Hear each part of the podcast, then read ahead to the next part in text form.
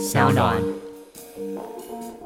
不管现在有多么悲伤，今后还是会顺利长大，所以别担心，未来一点都不可怕。你今后也会喜欢上别人，也会遇到很多喜欢你的人。虽然现在你可能会觉得眼前一片黑暗，但是早晨总有一天会来临的。嗨，欢迎来到我的森林，我是很可爱又很可口的海苔熊。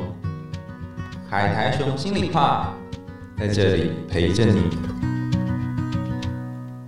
各位听众朋友，大家好，欢迎回到海苔熊心里话，我是海苔熊。刚刚大家听到的这段话是成年后的铃芽回到过去跟四岁的林芽讲的话，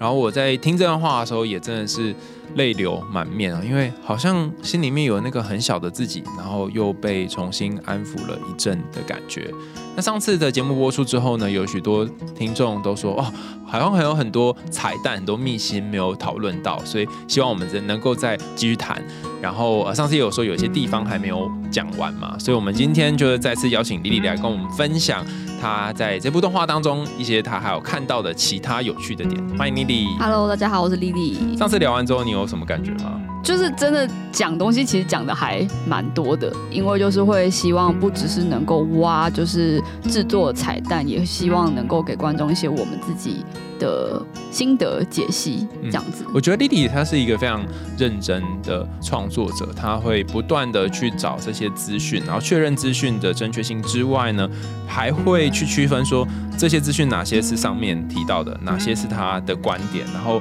除了给大家资讯本身之外，然后也提供一些自己的想法。我觉得能够这样子去分清楚的人很很不容易耶。我也是写过论文的人啊。老师说这很重要，别人的观点跟我的观点跟资料来源要写清楚。对，然后我觉得这样也蛮好玩，就是当你去提别人观点的时候，你可以再针对别人观点，然后再去做其他的回应，或是你有不同的想法。其实它就是达成一个对话的过程。那我们今天节目当中会继续探讨有关于这一部呃《铃芽之旅》里面的。的其他有趣的小彩蛋，或者一些有趣的小秘辛，然后欢迎大家继续来听我们今天的故事。是关门师这件事情，刚刚都在讲灵牙嘛，草太本人是也蛮奇怪，就是这部动画有很多人说，到底草太为什么要当关门师啊？为什么他有这么强烈的欲望啊？就一定要去做这件事？他也没有讲清楚，他说我就是要完成家族的遗愿，你不觉得奇怪吗？我觉得超奇怪的，而且还没有薪水，然后 然后还还为了这个就是又危险又没有薪水的工作，错过他真正想要做的事情，因为他想要当老师嘛。可是他为了要去关门，然后就错过了那个考试的时间。嗯，然后我就觉得这理由也太牵强了吧？是有多么想要拯救世界啊？而且那个家传咒语还没写下来。对，家传咒语就是回到东京的家，一打开发现那个 A 那个哪个地方会出现蚯蚓，哪个地方会出现门，大家都都涂鸦掉了。然后爷爷也讲了一段，就是因为我们刚刚在故事大纲里面没有讲到爷爷，因为爷爷讲了一段不知所云的话，就该讲的事情都没有讲清楚。对，就什么都没有说这样，然后也没有说到底要去哪里什么。对，只说哦，草太失败了，哎，可是这家伙失败了。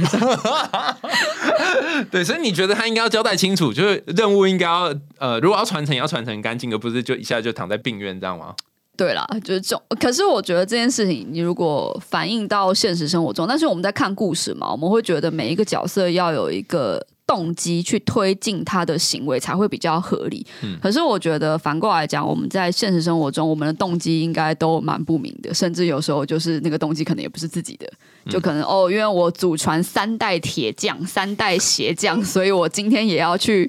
做这件事情。那我真的喜不喜欢呢？嗯。好像也不讨厌，可是我真的喜欢吗？其实我也不知道的感觉。我我觉得这有点像是呃，不论是小红帽，她也不是自己愿意进入森林，然后白雪公主也不是自己就要去见七个小矮人。她很多的呃冒险的旅程，不是通常一开始都不是自愿的。我记得我在学荣格的时候，我们老师都跟我们说，通常主角很少是自愿的。我我一定要干嘛，或我要做什么，我要变成超人，我要变成英雄。比较少会在剧情里面出现，都是一个不自愿的，甚至是有点被动的，然后因缘际会情况下面开始展开的旅程。那那个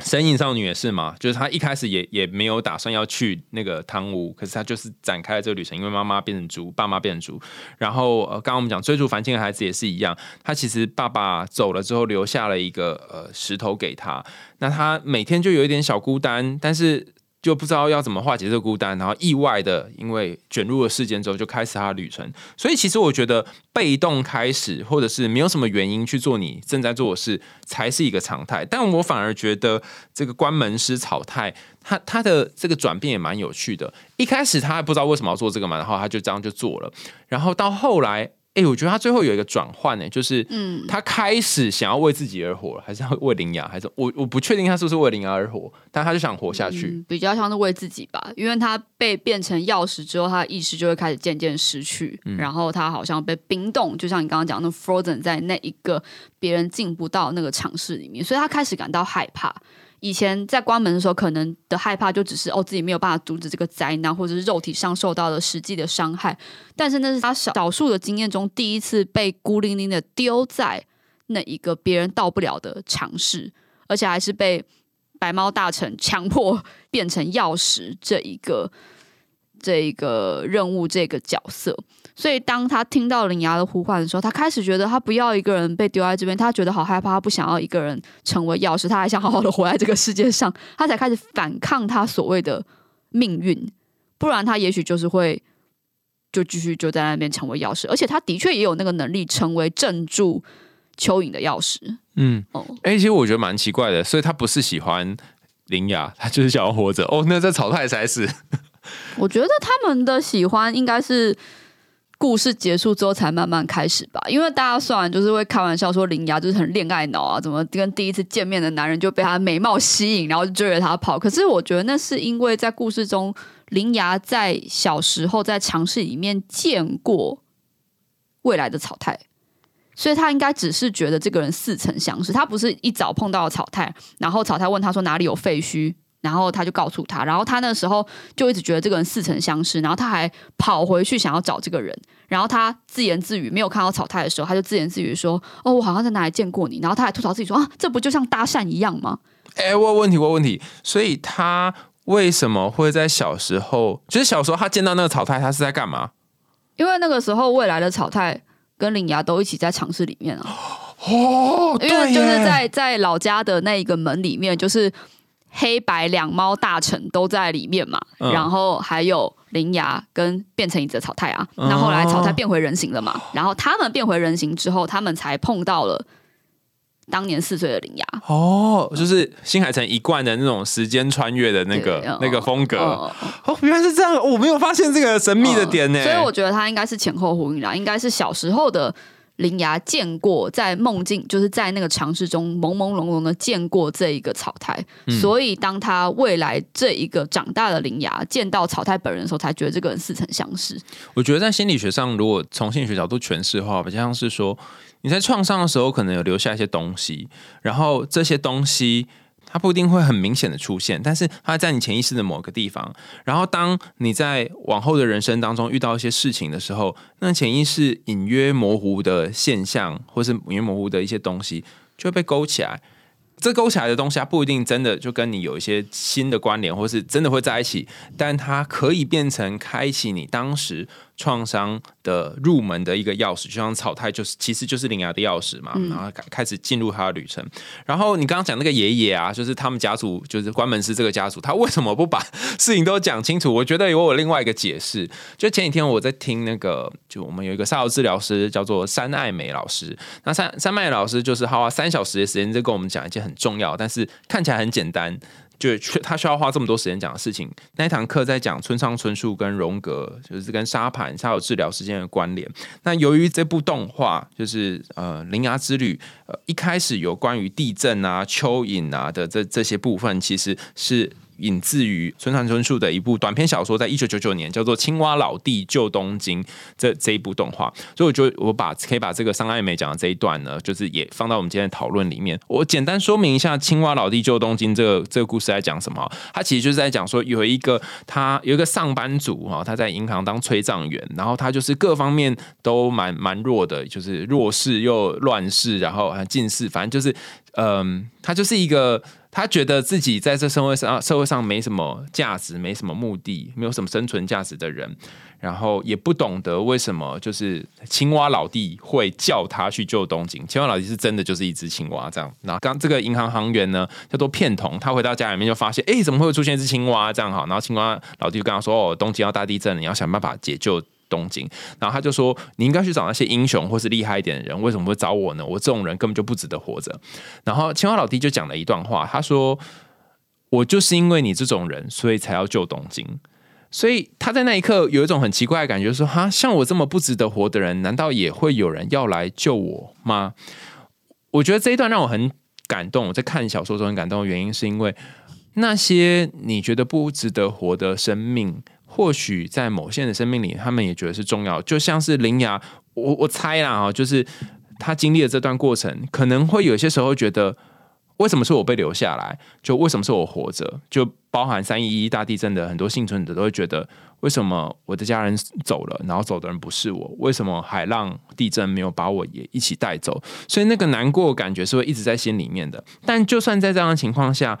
你还是可以给自己一个解解救的呃冒险。就是林阳他就经历了一个冒险嘛，就解救他自己。所以《青蛙老弟救东京》这这一个小说，他其实某种程度上来说。就算你不是很满意自己的样态，那你也可以当成英雄。好，那回到《铃芽之旅》的故事，就是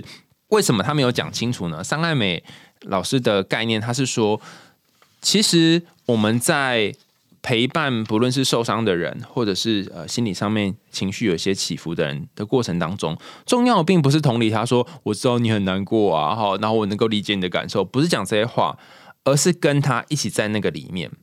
然后他光讲这段就花了三小时讲，因为他其实不太能够很明显去说那到底是什么。就是村上春树的小说里面，经常他他也提到，就是说啊，那个时候是呃，他写的这本书是神台之外跳舞，好，然后也是在讲日本的一个集体创伤。他去访谈这些集体创伤的呃，在这创伤里面的人，他也不是讲那些安慰他们的话，而是试着跟他们在那个情绪跟感受当中。然后，所以三爱美老师最后就讲了一段话，他就说。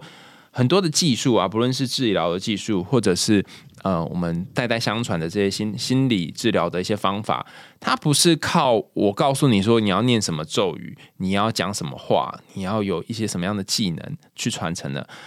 它是要靠手把手的带你去在现场体验。所以你记不记得，虽然虽然灵牙它完全不会关门式的技术，可是一开始第一次关门的时候，好像是他跟草太一起吗？还是什么？嗯，就应该是互相帮忙。就草太念了咒语，嗯，然后之后出现了那个门锁，嗯，然后之后我有点不太确定是不是灵牙把，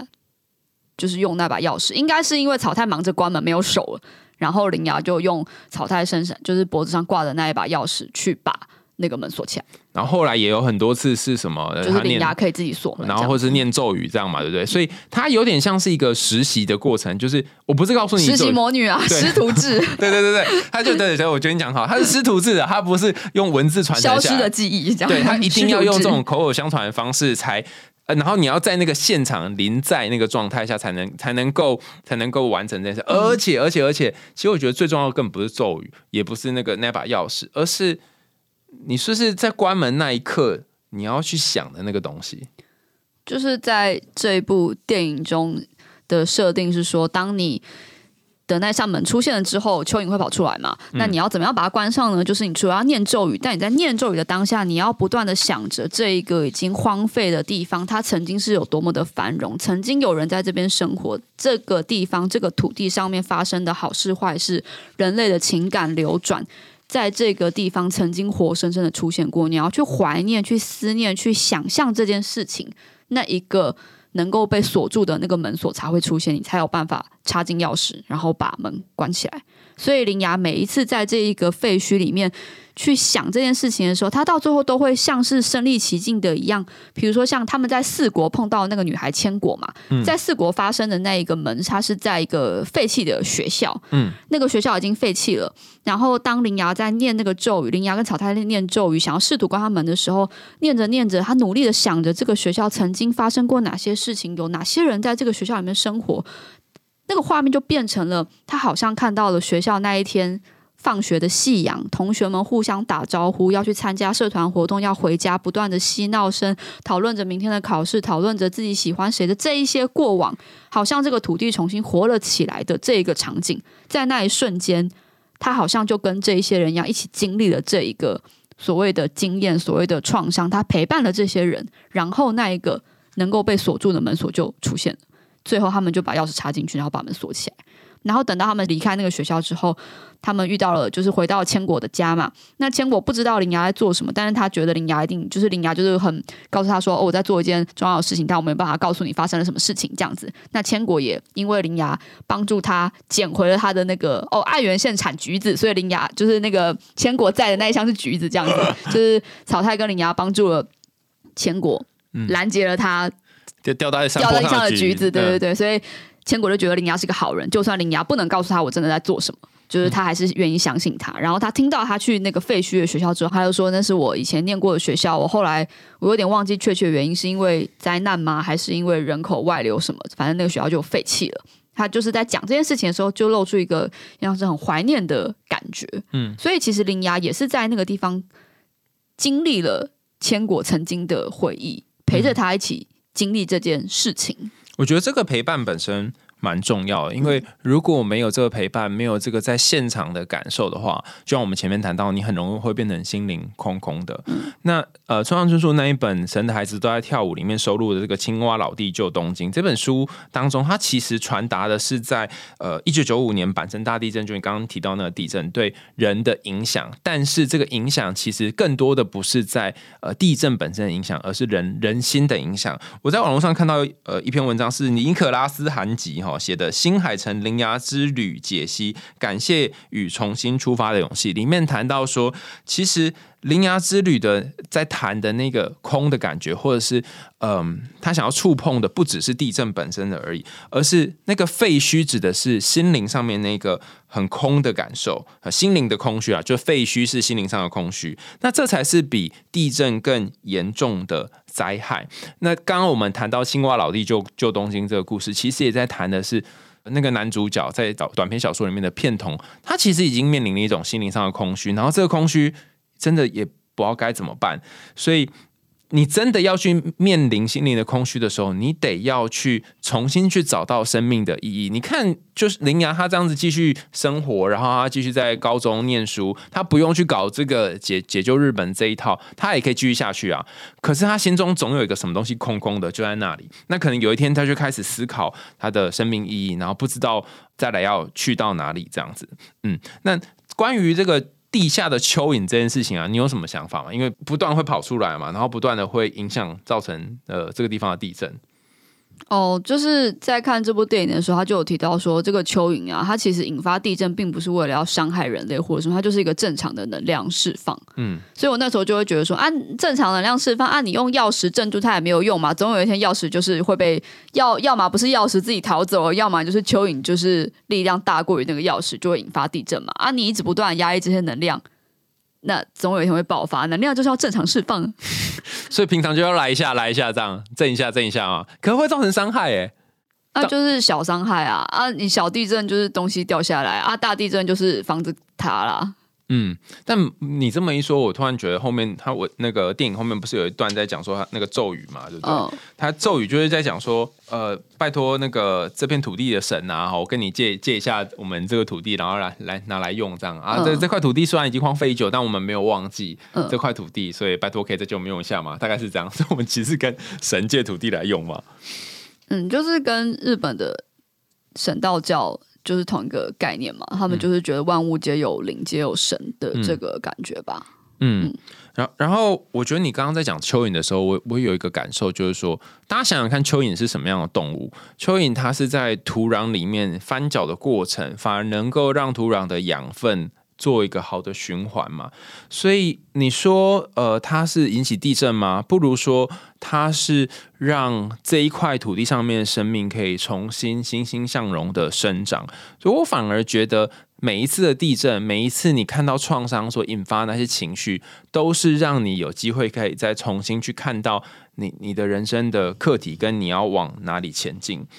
那最后我想要跟大家谈那个两只猫，因为猫奴哈，就是想知道那两只猫在干嘛。那两只猫咪，一个是左大臣，一个是哎左大臣，然后一个是大臣嘛，还是有左右大臣？呃，黑猫白猫分别是什么？在电影中的名称是白猫是被叫做大臣，然后出后来出现的黑猫叫左大臣。嗯然后网络上是有一个考究，就是说在日本古代的官制里面，就是曾经有左右大臣这两个官位。那基本上左大臣算是正，就是他是正，然后所谓的右大臣就是一个副的概念。所以他们的意思是说，在以前的官职里面，这个右大臣就是负责辅佐这个。左大臣，那对应到这个故事里面的话，就会变成说，其实大家就可以发现说，这一只小白猫，它不管是体型还是个性，都是比较任性，然后也比较也不能说幼稚，就是比较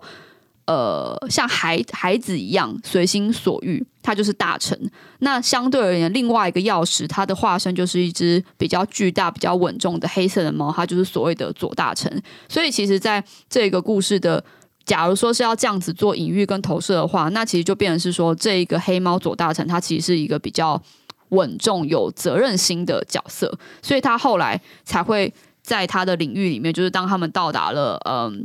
日本的东北边，快要到达领牙的家乡的时候，这个左大臣就出现了，他而且他是一出现就镇住了那一只。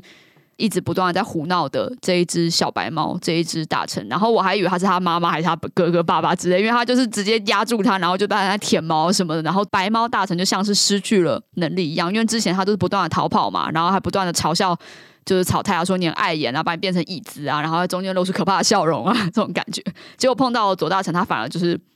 好像什么能力都没有了这种感觉。我记得之前我们跟大家分享，呃，有一本书叫做《呃蛤蟆先生去看心理师》，那里面有谈到说，哦，原来。呃，我们心中有不同部分的自己，有一个部分像是家人，就大人的自己 （parents），然后他是比较成熟的，然后甚至是他会规范你一定要做某些事情，要好好念书啊、工作什么的。然后还有一个是像小孩自己，就是 children 那个小小朋友的自己，就是比较像是这里面那个白猫大臣的概念。所以，我我的感觉就是说，好像你心中不论你有没有经历过创伤，在成长过程当中，你就会出现这两只大臣，一个是一个是一直。要你做一个呃成熟的人，然后你要工作，你要做你该做的事情，你不可以胡闹。然后怪物来的时候，你要迎击这些角色。然后这就是那个左大臣。那另外一个就是我想要耍废，我想要依靠别人，我想要有人可以养我，我想要有有一个可以陪我的这个白猫大臣角，很任性。那我之所以看到这两只猫，其实我好难过。就是在看的时候，我这边哭的原因是因为，第一个是你看林芽丢掉的那一个任性的小孩，其实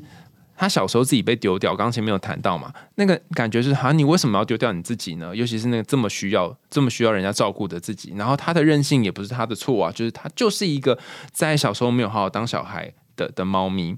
那可能你看他，他这么小就被去当钥匙了，哎。多可怜呐！就还没有好好过他的猫生，就被锁在那里当钥匙。然后另外那个，我看个都市传说，哎，可是因为那个资料来源不足，我不知道未来假的。我对，我不知道未来那个就是这部电影上映久了之后，会不会就是有不同的说法，有不同的说法，或是有一个考据出来。就是因为电影只看过一次，然后我看过一个网络的资料，是说这一只钥匙白猫，它的前世是好像是关西的一个关门师，嗯，然后它。后来变成了钥匙，我说靠，怨念很深呢。所以关门师都会变钥匙吗？就是就是那个曹太爷爷不是说什么关门师就是一个不好的工作还是什么之类，就是这些东西都有一闪而过啊，所以我就是一个都市传说，不知道之后会怎么样。但但如果我觉得从心灵的角度来去看的话，就是这一只白色的钥匙或者白猫，它其实就是在你很小很小的时候，那个内在的小孩，它被锁在那里了嘛。他一直被关在那个门的后面，就是那个四岁四岁的，我觉得他可以对应到四岁的灵牙。然后另外那只黑猫，我觉得更有趣。它出现的时候，包含它最后黑猫不是变一个巨大的大白猫，在跟那个弟弟的大蚯蚓做最终决战嘛？那时候我也是哭爆。决战为什么要哭爆？哈的原因是因为，好，我没有哭，我当下以为在看《犬夜叉》。就是我想想怎么讲哦。第一次，你刚刚讲第一次黑猫出现的时候是呃，林牙跟他阿姨在吵架嘛？阿姨是讲什么？你以为我想养你吗？还是什么？就类似啊，就是我人生啊，本来因为你毁了啊，什么还要青春青春年少，还要养你这个拖油瓶之类的。好，然后然后林牙说：“你以为我想要吗？我也想要我妈妈之类。”对对对。那这一段几乎是之前不会出现的环阿姨，也是之前不会出现的林雅，嗯好像他们把内心的某个黑暗都释放出来，然后黑猫就出现了嘛，对不对？而且那时候黑猫好，我印象中没错啊，黑猫反而是来镇住这件事情，因为那个时候的环阿姨好像是被白猫附身还是什么，就是他们吵完之后，然后黑猫出现，然后白猫被压制，然后林就是环阿姨就昏过去，然后在环阿姨讲出那些话，整个人变得看起来非常可怕的时候，林牙后来就问他说：“你是谁？嗯。哦嗯，网络上有不同说法，有一个你是谁，他是觉得说他是在问黄阿姨，现在你是谁，为什么会呈现这个样的样子，好像是我不认识的黄阿姨。另外一个说法是，他在讲你是谁的时候，他是看着后面，就林雅已经看到，但是黄阿姨没有看到？”的的 黑猫，对黑猫说你是谁？好、所以我觉得不论是哪个版本的说法，都是好像当你内心有一个黑暗东西跑出来的时候，你会很纳闷说你是谁？本来以黄阿姨的角度来讲，你都是很照顾我、很陪伴我，然后想办法让我有好生活的一个大人。以黑猫的角度来说，呃，你一直以来都是刚刚前面有谈到嘛，左大臣是一个正直，然后需要处理很多事情，比较有经验，又是主要主理这些朝政的一个大臣。你怎么会变成一个破坏一切，然后好像我很不认识的、很疯狂的的大臣？但你刚刚补充，我就突然想到，其实这两只猫它有点是互相形成一个太极的图，一黑一白，就是。当当这只黑猫它已经很努力，或是很拼命的去把一些东西盯起来很久的时候，它其实心里面有些任性或一些委屈，它会想要爆发出来，所以就会出现华谊讲的那一段好像很黑暗的过程。然后包含最后他在跟蚯蚓决战的那一刻，那只左大臣在决战的时候，我我哭的原因是因为我不知道，就是我们常常都会觉得说，嗯，好像那个心里面有一个很努力、很拼命去做事的自己，其实我们都会遗忘他的存在，然后甚至会觉得，好就这样子吧，我一辈子就这样过下去。可他很辛苦，他可能帮你在跟那些内在的蚯蚓动乱去做各种的决战，然后你没有看到他，然后他可能不断被咬，蚯蚓不是咬他或撞他什么，然后他们就在地上面翻滚。但是你却没有看到他这么辛苦在为你拼命，就像我们刚刚前面谈到，有一个内在大人，使得你现在可以盯着过你的生活，但他其实每天每天都非常的累，他也像是黄阿姨一样，他想要有他自己的生活，他不想跟蚯蚓打仗，可是他却没有办法停下来。然后相反的，你你心里面有一个小白猫，就是他一直想要被人家呵护跟照顾的部分，完全没有被看见。然后我就看到这样，就说：“哦，好难过，为什么黑猫要去决斗？为什么他不 他他不他不就在旁边纳凉就好了？就我不知道，你看的时候都没有这种感觉吗？就觉得黑猫好可怜。没有，因为我觉得蚯蚓的画风跟整部电影都很不搭嘎，所以我有点出戏。对，但是蚯蚓它蛮真的蛮像那个，蛮像呃，很像他们电脑动画做的吗？就是应该多多少少还是用一些电脑做一些特效啊，但是就是跟整部电影的画风都很像别的故事跑进来客串的，不所以我过我觉得这个大家都在那边一直吐槽蚯蚓，但我觉得吐槽蚯蚓这本身也很有趣，就是那些突然跑出来的蚯蚓，你会觉得它跟你的生活也是不搭嘎的。就是你本来你过正常一般的生活，画风都是新海诚，突然跑上一个，哎、到底是哪来画风的蚯蚓？所以我当下就有一种觉得是犬夜叉吗？嗯，而且还有人说，它变成的那一只那一只白色的猫，其实是那个在致敬《神隐少女》里面白龙差太多了吧？然后他是对了，反正就是因为有一幕不是不是千寻他在做你说魔法公主，我还比较相信，好不好？啊，对啦，也是魔法公主是山犬呢，大家冷静。对魔法公主山犬，好好的都可以的啊，大家看有没有联想到什么？好，但是它就是还有另外一个原型了，嗯嗯，而且他们就是环阿姨骑着脚踏车载着铃芽冲去老家，然后前面就载了两个搭便车的黑白猫，我觉得那蛮可爱的。哦有人说黑猫就坐在那个有人说那里，有人说那个黑猫咬着小的那个大臣，白色的大臣是它是用来夜配那个。呃，什么黑猫宅急便吗？黑猫宅急便不是一个大猫咬小猫吗？哦对啊对，所以说叶配非常好，无缝接轨。看来做电影也是蛮辛苦的。对啊，看完这部电影之后，你有什么感觉啊？整体来说，那想要再去日本一次，它就是一个最佳的观光了。嗯，我我有一段话想跟大家说，就是其实我在写这个稿子的时候，我在想，嗯，我们很多人人生都是有限的，而且又有限又受限。当你有限或受限的时候，许多心理学研究都指出，你会发现自己好像能做的事情很有限的时候，你会有一种空虚的感觉。比方说，你可能想做一些事，可是你却没有办法做到。你想要把过去的伤痛，呃，某种方式去去跟他和解，但是你暂时做不到，然后你可能会陷入我们今天谈到那个空虚的感受，觉得哈好无聊哦哈，然后人生意义到底是什么？比方说，因为人会死亡，所以每分每秒的当下，你都会变得非常的珍贵。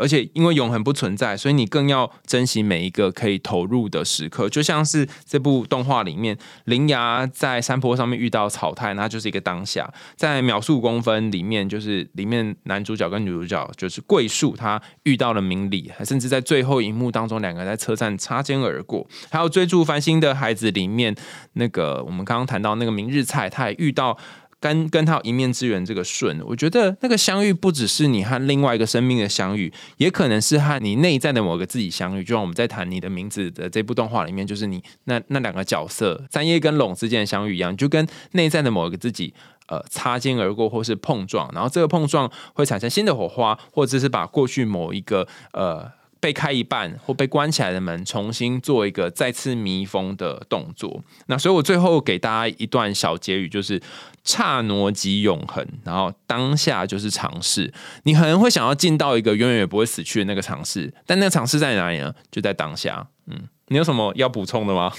哦，没有。但是我是真的就是在写这篇讲稿，然后思考过这么多次之后，我真的觉得，就是不管我们有没有打开那一扇门，我们都是最勇敢的存在。就是我们不需要去否定自己，觉得好像自己要做什么惊天动地的大事啊，一定要拯救世界才是勇敢的。每一天。好好的起床，好好的生活，就是很勇敢的一件事情了。对，光是能够起床就已经很不容易了。那因为这一篇我们大概参考了各式各样不同网络上面的评论，还有呃各种观点，所以我们会把参考文献列在下面修 note 的地方。然后还有之前呃我们有一集在讲追逐繁星的孩子，然后你的名字天气之子哈那几集的那个收听的链接会在下面。然后丽丽也有写写一篇有关于追逐繁星的孩子的解析，然后大家也可以在下面找到这一篇文章的连接。那如果大家对于这部动画，因为才刚上映不久，如果有一些想法，或是你跟我们有不同的观点的话，也欢迎在留言的地方，在 Sound 或者 Apple Podcast 的留言处告诉我们，听完这个故事之后，你有什么不同的想法。